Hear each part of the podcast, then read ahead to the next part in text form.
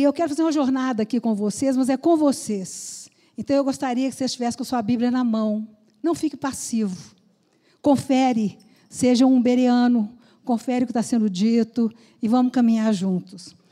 É, você vai abrir a sua Bíblia em Mateus, capítulo 18, que é o tema central dessa pergunta que eu fiz. E ela está em função dessas quartas-feiras que nós estamos aqui desde outubro, orando em favor da nossa nação, do governo do nosso presidente, das nossas famílias, da nossa igreja. E vamos inteirar agora seis meses e nós estamos na reta final, que é esses 100 dias cruciais de todo o governo, e em especial do nosso. Então, nós estamos aqui dobrando as orações. E foi nesse período que eu fiz uma pergunta para o Senhor. E aí ele me respondeu e está aqui, neste capítulo. Então, nós vamos ler este capítulo, capítulo 18, a partir do versículo 15. Fala assim: Ora, se teu irmão pecar contra ti, vai e repreende-o entre ti e ele só se te ouvir, ganhaste o teu irmão. Mas se não te ouvir, leva ainda contigo um ou dois, para que pela boca de duas ou três testemunhas toda a verdade seja estabelecida. E se não as escutar, dize-o à igreja. E também não e também não escutar a igreja, considera-o como gentio e publicano. Em verdade, em verdade vos digo que tudo que ligardes na terra será ligado no céu e tudo que desligados na terra será desligado no céu. Também vos digo que, se dois de vós concordarem na terra acerca de qualquer coisa que pedirem, nosso, isso lhes será feito por meu Pai que está nos céus. Porque onde estiver dois ou três reunidos em meu nome, ali eu estou no meio dele. Senhor Deus, nós queremos caminhar agora na terra santa da tua palavra. Pedimos que o Senhor nos leve, ó Deus, para aquele alto e sublime monte das tuas revelações. E que nós saiamos daqui compreendendo exatamente aquilo que o Senhor quer nos ensinar nesta manhã, em nome de Jesus. Amém. Irmãos, o livro, o Antigo Testamento, ele termina com uma, uma profecia do profeta chamado Malaquias. E essa palavra de Malaquias, até o Novo Testamento, Deus ficou 400 anos em silêncio. Deus não falava nem por ir, nem por dormir. Deus não falava por profetas. Deus não falava pela mensagem de anjos. Não falava por nada. Deus silenciou 400 anos. Mas a última palavra que Malaquias fala é uma palavra tremenda. Abre aí na sua Bíblia, Malaquias, no capítulo 4, no versículo 5. Fala assim: Eis que eu vos envio o profeta Elias, antes que venha o dia grande e terrível do Senhor, e converterá o coração dos pais aos filhos e o coração dos filhos aos pais, para que eu não venha e fira a terra com maldição.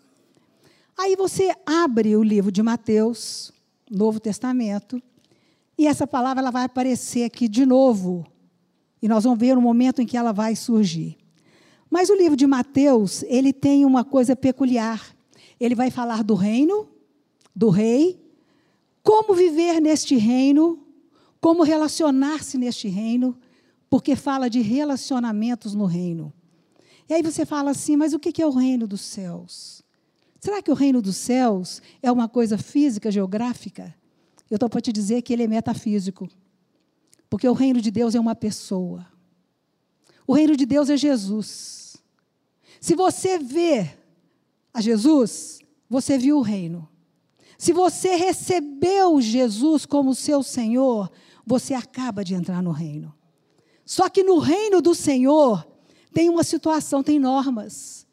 Nós estamos vivendo num mundo onde é uma confusão, cada um faz o que quer. Mas eu preciso falar para vocês uma coisa, antes de entrar propriamente nesse livro. Na eternidade passada, para fins didáticos, eu vou dividir aqui a eternidade passada, o tempo agora e a eternidade futura. Na eternidade passada, havia uma única vontade no mundo, a vontade de Deus. Um, dia Deus resolveu criar o homem. E a partir daquele momento que ele cria o homem com livre-arbítrio, duas vontades. Hoje, o mundo tem mais de 7 bilhões de vontades. E quando Deus criou o homem com livre-arbítrio e os dons de Deus são irrevogáveis, você imagina que Deus ficou, querendo você acreditar nisso ou não, de uma certa forma, Deus ficou limitado. Porque Deus não fará nada na terra, e nós vamos ver, eu vou ser muito cuidadosa com as palavras que eu vou usar aqui, porque eu quero que você confira na sua Bíblia. Deus nada fará na terra sem o homem. A igreja é como uma árvore de cabeça para baixo. As raízes dela estão no céu. A copa está na terra. E o Senhor fala lá no livro de Atos que dia após dia ia, ia Deus acrescentando à igreja aqueles que iam sendo salvos. Essa copa vai só crescendo, mas ela está firmada nos céus. Então, quando você vê que nesse tempo, quando Deus criou o homem, é o tempo que nós estamos nele. É onde Deus vai começar a trabalhar na minha e na sua e na dele vontade. Por quê? Porque Deus não é soberano. Ele não poderia inclinar você para que você o obedecesse cegamente? Poderia, ele é Deus. Você é criatura, mas ele não faz isso. Porque Deus quer que nós cheguemos. Aquele homem Adão ao qual ele deu esse livre-arbítrio, era um homem indivíduo. E já tinha essa vontade. Quando ele começou a existência de Adão, que nós entramos neste tempo que eu estou falando, começou uma coisa chamada o homem corporativo, que Efésios fala. Já não é mais o homem, é a eclésia, ek kalem, aqueles que foram chamados para fora. Foram chamados de onde para onde? Chamados do mundo para dentro de um ambiente que vai além da física. Então, esse, esse homem corporativo, que Efésios fala dele tão bem, este homem somos nós, a igreja que tem vontades também. Mas aí Deus, ele quer que nós cheguemos na eternidade futura com um amadurecimento e um amadurecimento total, que nós não sejamos mais nem o homem indivíduo, Adão, nem o homem corporativo, a igreja, mas sejamos a noiva do Cordeiro. Sejamos ali aquela igreja que tem uma única vontade com o Pai, porque até então nesse tempo atual, a igreja ainda tem muitas vontades. E como o nosso tema é o ministério de oração da igreja, eu quero falar para você porque que muitas das nossas orações não são compreendidas, não são ouvidas, porque nós não sabemos orar como convém. Paulo já falou isso, não é novidade nenhuma para nós. Mas, se nós temos um ministério de oração da igreja. E quando eu falo ministério de oração da igreja, eu não estou falando aquele momento que você reúne com A ou B para orar pelo crescimento espiritual dele, que você vai orar pela, pelo sobrinho do Celim, como nós oramos aqui agora, orar para um irmão que ficou viúvo ontem. Não é isso. Quando eu falo ministério de oração da igreja, segundo a palavra de Deus, é quando a igreja ela abre mão da sua vontade e ela começa a buscar, a conhecer a vontade de Deus. Porque Deus quer fazer aqui na terra, mas Ele não fará sem nós. E Ele falou: se nós ligarmos aqui na terra, Ele ligará nos céus.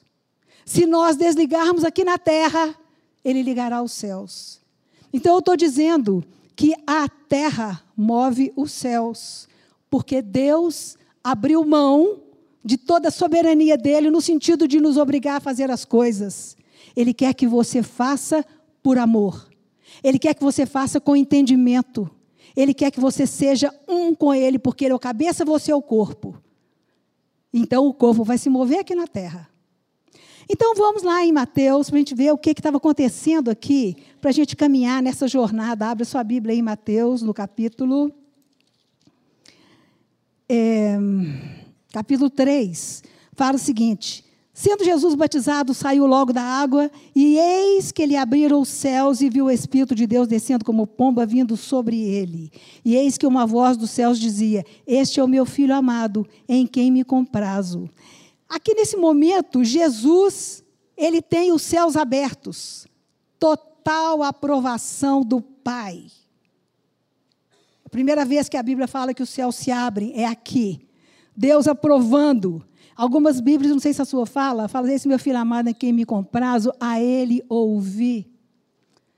Deus não tem nenhuma outra palavra na terra que não seja o filho dele. E quando você vai ler a Bíblia, você precisa buscar uma chave em outros livros.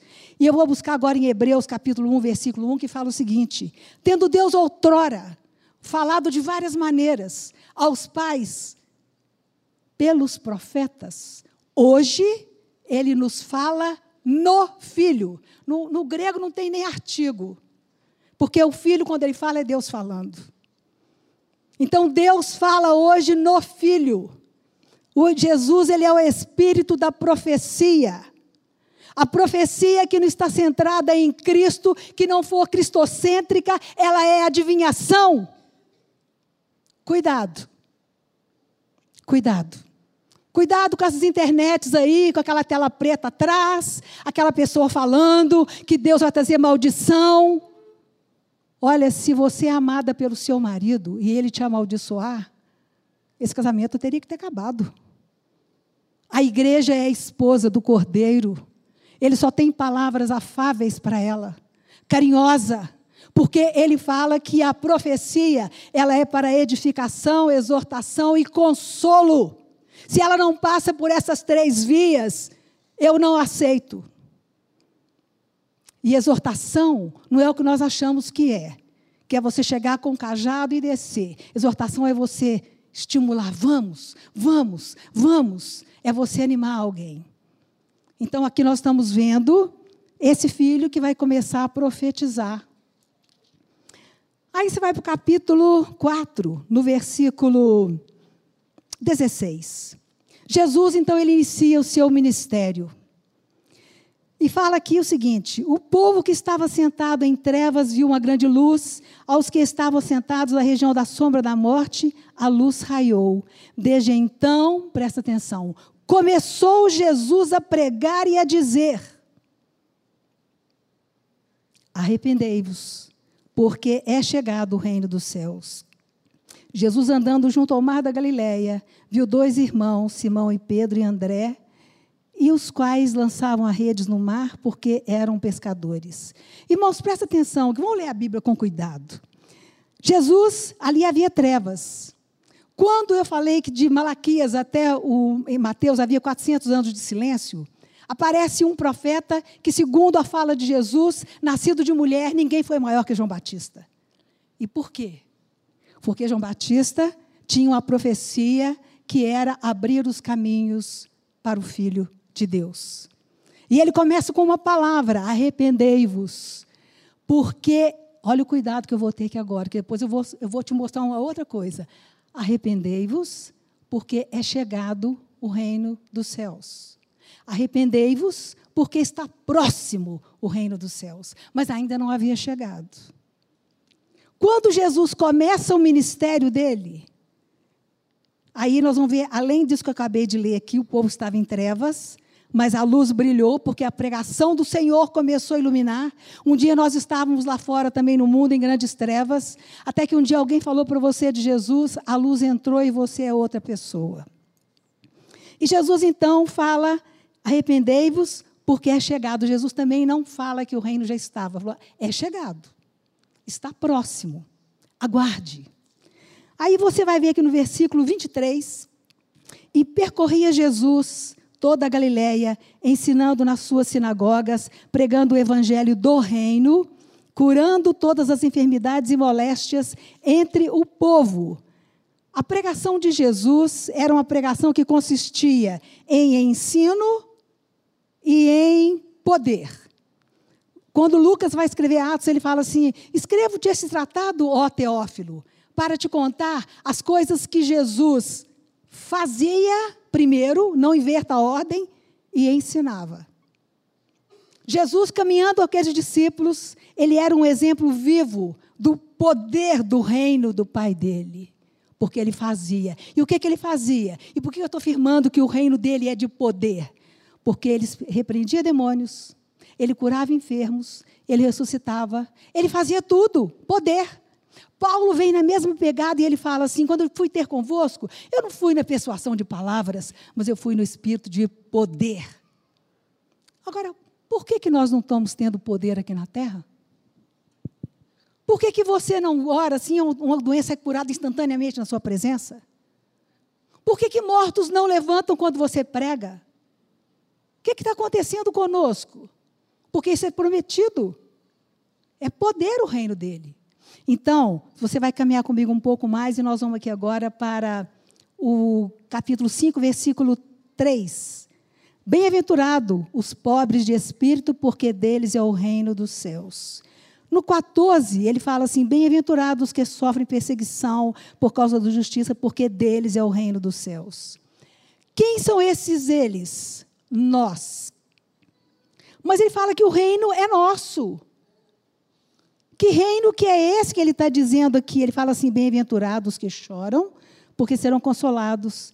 Bem-aventurados os mansos e humildes de coração. Aí Jesus, quando ele começa a falar a autobiografia dele, ele fala assim, que ele é manso e humilde de coração. O reino de Deus é uma pessoa. Aí, esse Jesus, ele vai gastar o capítulo 5, 6 e o 7 para poder ensinar quais são os princípios, pressupostos daquilo que ele vai chamar de reino de Deus. Você não pode ir chegando de qualquer maneira com a sua vontade. Você precisa entender a vontade de Deus, que tem uma missão para você que ele vai te mostrar daqui a pouco. Aí você continua caminhando no livro. Hoje eu estou fazendo uma fundação, tá? Para chegar no capítulo 18, senão eu não consigo.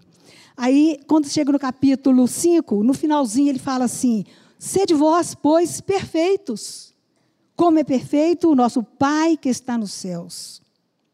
Jesus gostava de chamar o Pai dele de Pai. Hoje nós temos num preciosismo, não estou dizendo que é errado, não. Só estou dizendo que é preciosismo. Nós chamamos de o eterno. Yeshua, o grande eu sou. Eu lembro quando eu fui mãe pela primeira vez, pela segunda e pela terceira, que eu ouvi o meu filho falando assim: Mamã, eu quase desmaiei. Da beleza daquele som. Se eu, como uma pessoa simples, amo ver meus filhos chamar de mãe, e eles me chamam de mãe até hoje, vocês pensam Deus, Jesus descobriu esse segredo, e ele fala, quando orardes, e ele vai ensinar isso agora no capítulo 6. Quando orardes, orareis assim, Pai nosso, que estás nos céus, santificado seja o teu nome, venha a nós o teu reino, seja feita a tua, assinar Assinar. Assinar. Como no? Primeiro é aqui. Jesus ensina. Ele fala isso, porque a igreja, ela vai consumar aquilo que o Senhor já te falou na glória. Você tem que descobrir isso, esse é o segredo. Descobrir o que, que o Pai falou, qual é a vontade do Pai, como eu vou executar a vontade do Pai para eu ser um com Ele. Então, aqui no 6, ele fala assim. Ah, e outra coisa. Essa palavra perfeito, se você quiser saber, lá no capítulo 17 de Gênesis, Deus fala para Abraão assim: anda na minha presença e ser perfeito.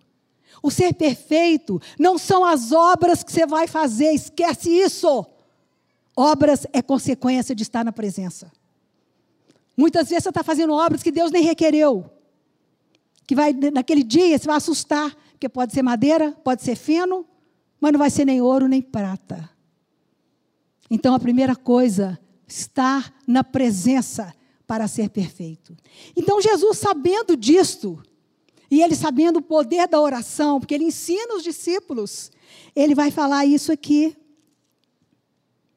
Olha que coisa interessante. Ele vai falar no capítulo 6 sobre oração, mas ele não fala da resposta da oração. Ele fala da recompensa da oração. Ele fala que quando nós vamos para o lugar secreto, o que a irmã acabou de falar aqui, e ali o seu pai que vê secreto, ele te recompensará. Essa palavra chama-se de dome.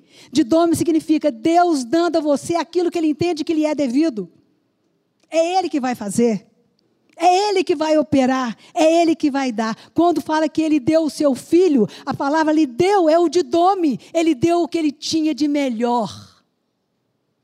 Então aqui ele fala assim: Mas tu, quando orares, entra no teu aposento e fecha a sua porta, ora ao teu Pai. De novo, Pai que vê e que está oculto, e o teu pai que te vê em secreto te recompensará. Então há uma recompensa quando você ora, há uma recompensa, vai falar nesse mesmo texto aqui, quando você é, dá esmola, e há uma terceira recompensa que quando você jejua. Por quê? Porque a sua oração traz justiça aqui na terra. Procure estudar um pouco sobre o que é a justiça. Então a sua oração traz justiça aqui na terra. E o Senhor, então, ele vai te dar o didome, aquilo que ele tem de melhor, vai te recompensar. Aí, continuando aqui, nesse, nesse capítulo mesmo, ele vai falar assim: repara que ele vai falar aqui o mesmo que eu vou falar lá no capítulo 18. Ele continua dizendo assim: perdoa as nossas dívidas, assim como nós perdoamos a quem nos, é devedores, os nossos devedores. Então, olha a receber que está dizendo para o reino. Você no reino, você não tem opção B, só tem a A. Você tem que perdoar. Mas, Senhor, se meu irmão pecar contra mim, quantas vezes eu vou perdoar? Até sete. Não, até 70 vezes sete, o mesmo pecado. Você vai cansar de perdoar, mas você não tem escolha. E o que é o perdão? É você liberar. Fala, Senhor, eu não estou com vontade de perdoar. Eu tenho vontade de enfiar a mão nele, ainda tenho, mas o Senhor mandou, eu vou liberar essa palavra, eu quero perdoar. Diante desse, dessa sua palavra, que é a poder nas nossas palavras, o Senhor passa a ter com que trabalhar agora na sua vida. Tudo começa pela palavra. No princípio, Deus disse: haja luz. Tudo é a palavra, e a palavra é oração. Por isso que você tem que ter cuidado com as palavras que saem da sua boca. Que as palavras da sua boca e o meditar do seu coração sejam gratos diante de ti, ó Senhor. Porque da mesma boca não pode fluir água amarga e água doce ao mesmo tempo. Então aqui Jesus vai continuar ensinando, ele vai falar aqui: se porém, não, porque se perdoardes os homens as suas ofensas, também o vosso Pai Celestial vos perdoará a vós. Se, porém, não perdoardes os homens e as suas ofensas, também o vosso Pai não vos perdoará. Não temos escolha. Aí você vai caminhando um pouquinho mais para frente, e nós vamos chegar aqui no capítulo.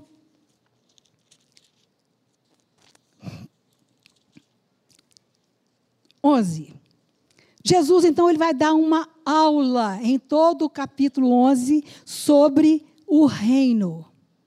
Você precisa conhecer estes capítulos, irmãos. Você não pode estar vivendo numa esfera que chama-se Jesus sem conhecer este reino. Você não pode. Não há mais lugar para isso. Isso é imaturidade. Então ele vai ensinar o que é o reino. Aqui ele vai falar do versículo 1 até o finalzinho dele, até lá no versículo 30. Aí ele chega aqui no início do capítulo 12. O que está acontecendo aqui no 12? Jesus, que tinha esse tempo todo saído a pregar, e o Hebreus fala que ele pregou a salvação, que ele anunciou a salvação, então, de repente, aqui no capítulo 12, ele começa a sentir alguma coisa chamada rejeição daqueles para os quais ele pregou a salvação. Você fala assim, ah, mas quem pregou a salvação foram os evangelistas. Não, a Bíblia fala lá em Hebreus, capítulo 2, que, se, que o que será de nós se nós negligenciarmos tão grande salvação que foi anunciada por ele? Está escrito lá em Hebreus. Por que, que o Hebreus é um livro importante você ler junto com o Mateus? Porque Hebreus foi um livro escrito para cristãos cansados, que estavam desonrados, que estavam completamente espoliados em seus bens, maltratados, julgados, um julgamento espúrio e até mortos. E esse povo queria sair do cristianismo e voltar para o judaísmo, porque lá o Império Romano não se importava, deixava eles ficarem à vontade. Então, Paulo, o Espírito Santo vem e escreve esse livro magnífico, ensinando para esses irmãos cansados. Nós, às vezes, estamos cansados de orarmos e não vermos resposta das orações. Uma delas foi que eu perguntei ao Senhor. E por isso ele me trouxe todo esse ensino aqui. Desde o dia 5 desse mês que eu estou em cima desse, desse ensino do Senhor. Ele me chama, vem cá, vamos conversar agora. Você fez tal pergunta. Eu vou desdobrar essa pergunta para você. Então, irmãos, aqui no 11 você vai ver isso começando. Aí Jesus ele é rejeitado, o que, é que ele faz? Começa então no versículo 12, dessa, capítulo 12, dessa maneira. Naquele tempo passou Jesus pelas searas de um sábado e vendo ali os discípulos tendo fome, comeram da colher, uma, e, e começaram a colher espigas. Jesus, então, se você continuar lendo aqui, você vai ver que eles rejeitam ao Senhor. Jesus, então, você vai ver então no capítulo 13, Jesus já saindo daquela multidão ali, dos judeus, e ele parado é, perto da, do, do mar. Isso é muito significativo. Jesus está dentro de um barco, o barco é uma expressão da igreja, só que este barco está no meio do mar. O mar na Bíblia fala de povos. Então, esse barco, essa igreja, ela está no meio do mar, mas ela não pertence ao mar. Mas Jesus está dentro desse barco. E ele começa a ensinar a partir deste barco. E ali ele vai trazer mais ensinos. E qual ensino que ele vai falar? Tendo Jesus saído de casa, se você vê que casa é essa, você tem que ir no capítulo 10, que fala que ali que era a casa de Israel. Então Jesus larga aquela casa de Israel e ele agora ele começa a andar próximo ao mar, junto à população, ao povão, onde Jesus vai começar a trazer um ensino. E juntou-se muita gente ao pé dele, de sorte que entrando num barco assentou e toda a multidão estava de pé na praia. E falou-lhes de muitas coisas por parábolas. E aí ele começa o ministério, ele começa a abrir o entendimento do qual foi a palavra dele, qual foi o ministério dele. Ele começa com uma parábola, porque ele queria que somente aquelas pessoas que estavam ali entendessem, e para as outras seria um mistério. Como um mistério, por incrível que pareça, é até hoje para muita gente que está na igreja. A igreja é um mistério para, para quem está na igreja até hoje. Então, Jesus começa a ensinar por parábola. E ele fala assim: Eis que saiu o semeador a semear. É o próprio Senhor. E o que, é que ele semeava? Eu, eu vim para que tenham vida e a tenham em abundância. E ele vem falando do reino, e ele vem curando, e ele vem salvando, e ele vem levantando morto, ele vem fazendo poder, poder e poder. Aí quando chega no versículo 13, aqui, tem uma parte que fala assim: propôs, versículo 24, propôs-lhe outra parábola, dizendo: O reino dos céus é semelhante. Olha o cuidado que eu estou tendo aqui ao homem que semeia boa semente. Qual a diferença dessa fala de Jesus agora para o início dele lá com, e de João Batista, quando ele falou o reino de Deus está? Mas aqui ele fala o reino de Deus é semelhante. O reino já chegou. O reino é ele, fazendo, falando, operando, ensinando. O reino é ele. Então, irmãos, quando nós vemos isso aqui, você tem que ir agora para o capítulo 16. No capítulo 16, dentro dessa esse arcabouço de ensino, Jesus vai trazer para aquele grupo dele de discípulos as quatro maiores revelações do Novo Testamento. Pedro, quem o povo acha que eu sou? Tu és o Cristo, o Filho do Deus vivo. E ali ele vai falar, e dessas quatro revelações, essa de Pedro é a maior delas. Então ele vai falar de Cristo, nessa sequência.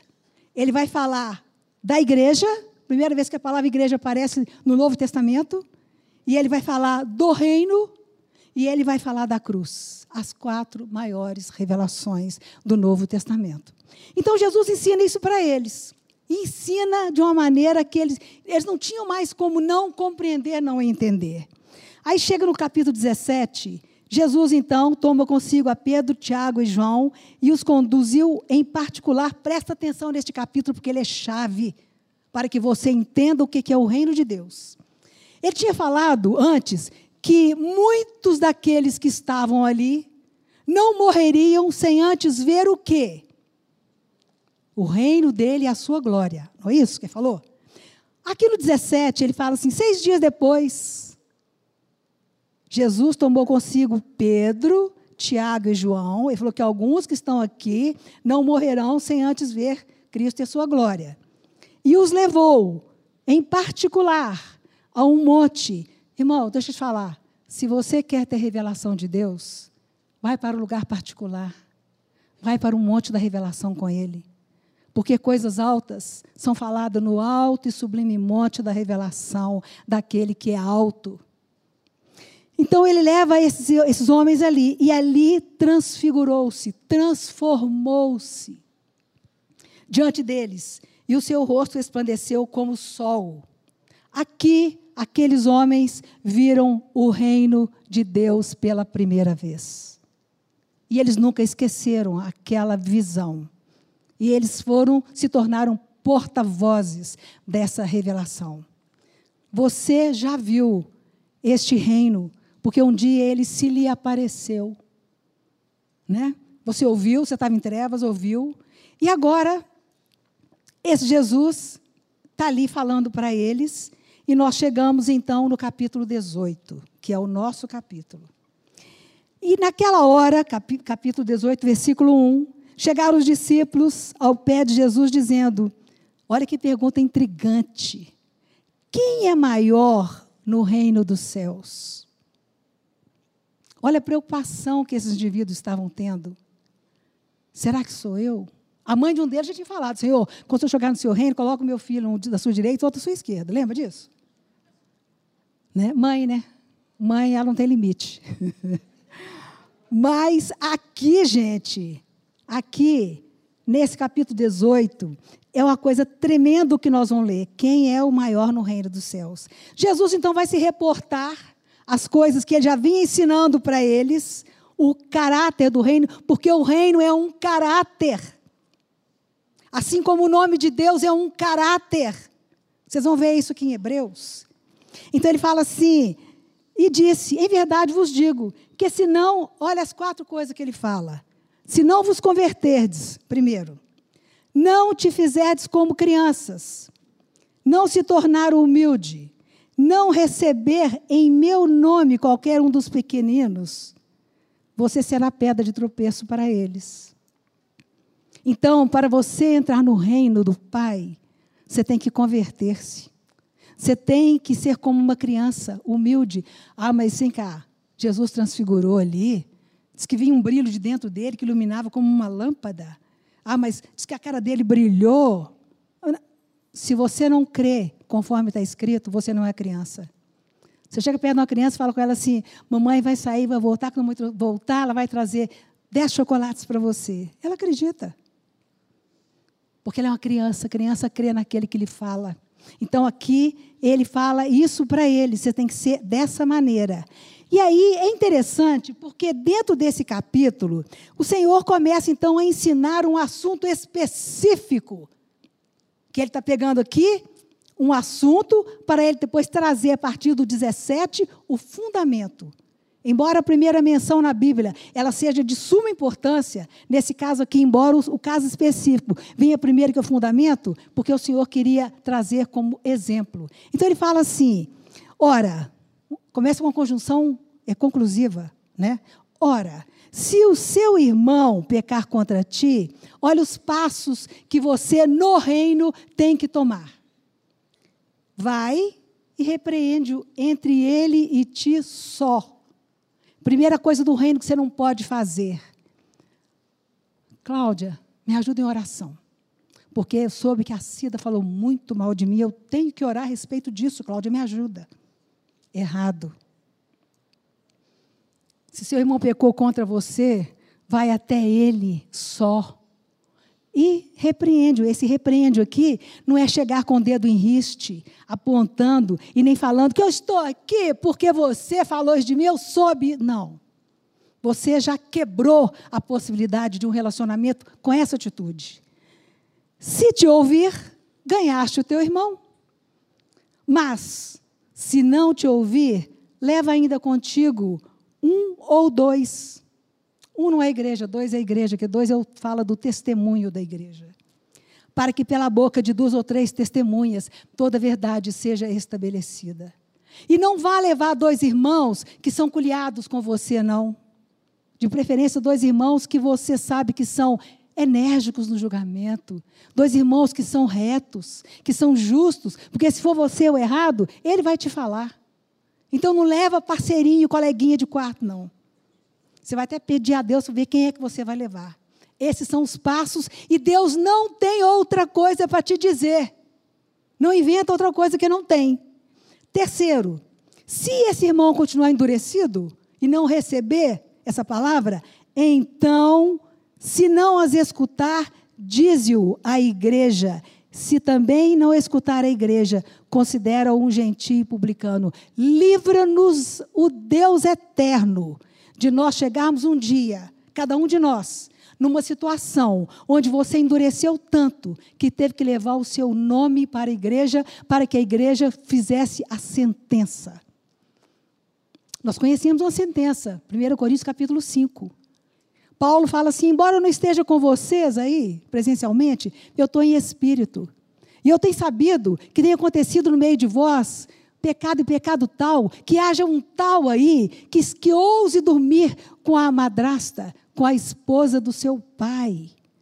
Então eu digo que eu, juntamente com o meu Espírito e o Espírito Santo e Jesus e convosco, condeno esse tal, nós vamos dar a carne dele para Satanás, para que a sua alma seja salva no dia do juízo. Não deixe que uma situação de desafeto sua com o irmão chegue nesse terceiro estágio. Não deixe. Porque se a igreja tiver que julgar e ela te chamar, às vezes nós lemos aqui, achamos isso aqui leve, né? Publicano e gentio, mas aqui está dizendo pecador. Se você é pecador, você não é santo. E se você é publicano, ele está dizendo aqui que você é um pagão. Você quer levar esse título para você? Você quer que a igreja que tem autoridade aqui na terra sentencie isso sobre a sua vida? Não deixe, irmão. Conserta. Se seu coração está endurecido, vai para o joelho e fala: Deus, eu estou com dificuldade de perdoar, eu estou com dificuldade de achar que fui eu que errei. E outra coisa eu quero falar aqui, irmãos. Quando você levar no altar a sua oferta e lá te lembrares que o seu irmão tem alguma coisa contra ti, larga no altar a sua oferta, porque Deus não vai aceitar. Vai e conserta com ele. Então, tem princípios dos quais Deus não abre mão. Não adianta você fazer presença na presença dos irmãos, mas Deus sabe o seu coração e conhece a motivação do seu coração. Então aqui ele fala aqui assim. Agora olha o fundamento. Aqui é o fundamento, que é o núcleo duro, eu diria assim dessa palavra. Em verdade vos digo que tudo que ligardes na terra será ligado no céu. Jesus já tinha ensinado isso. Tudo que desligardes na terra terá sido desligado nos céus. Então, a terra tem a autoridade, porque Jesus é o cabeça. E ele deu à igreja que está na terra o julgamento das, das situações terrenas. Se você ligar, se você soltar e perdoar, eu soltarei aqui nos céus. Se você não perdoar, eu também não posso perdoar aqui nos céus. Então, tudo, tudo, e é um absoluto aqui, ó, não é qualquer coisa ou alguma coisa, não, é tudo. Tudo. Também vos digo que se dois de vós concordarem, agora aqui ele já está caminhando para dentro de pressupostos do que nós chamamos de ministério de oração da igreja. Primeira coisa, é essa aqui. Saber que você precisa buscar a vontade de Deus. A segunda coisa aqui é concordar com, é, é, entre você e aqueles irmãos que estarão com você no ministério de oração da igreja. Não era aquele, aquela oração do dia a dia, não. No ministério. Nós estamos vendo e temos descoberto isso, né, pastor Robert, que às quartas-feiras há um grupo aqui que ele sabe qual é o ministério de oração da igreja. Porque ele está aqui há cinco meses vendo orações, orações respondidas ou não, ele está aqui. Ele se faz presente. E ele clama, e ele chora, e ele busca, e ele busca a revelação de Deus. Por que, que não aconteceu isso? Foi igual eu perguntei a Deus: Deus, nós oramos sobre o carnaval? A gente queria que acabasse esse negócio aqui. Mas não havia acordo na própria igreja em relação a isso. Porque a igreja ainda considerava que o carnaval, como uma festa folclórica, ela traz divisas para a cidade. Ela traz divisas para o Estado, ela traz divisas para a nação. Eu orei e falei, eu quero ver o carnaval sepultado. Então a igreja, a primeira coisa que ela tem que fazer, concordar, os, as, os irmãos que estão aqui, eles têm que concordar entre si sobre o que irão orar. Primeiro princípio. Porque senão um vai orar para lá, o outro vai orar para lá de cá. Outra coisa que ele vai dizer aqui, olha, é concordarem sobre o que pedirem. Então tem que pedir a mesma coisa. A segunda coisa que é, se pedirem, isso lhe será feito pelo meu Pai que está nos céus. Porque onde estiverem dois ou três reunidos, em meu nome. Nome na Bíblia é onoma, que significa caráter. Jesus aqui no, aqui no capítulo 2 de Hebreus, ele fala o seguinte: Eu louvarei o Senhor no meio da congregação e anunciarei ali o seu nome.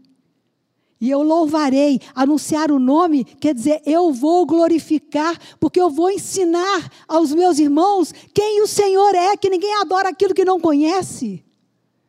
Mas quando ele fala que ele vai anunciar, a palavra ali é: eu vou proclamar eu vou profetizar, eu vou anunciar no meio da congregação o seu nome, eu vou dizer quem tu és, porque o Senhor já revelou para mim, e eu vou dizer agora quem tu és, e eles vão começar a te conhecer e vão começar a te adorar em espírito e em verdade.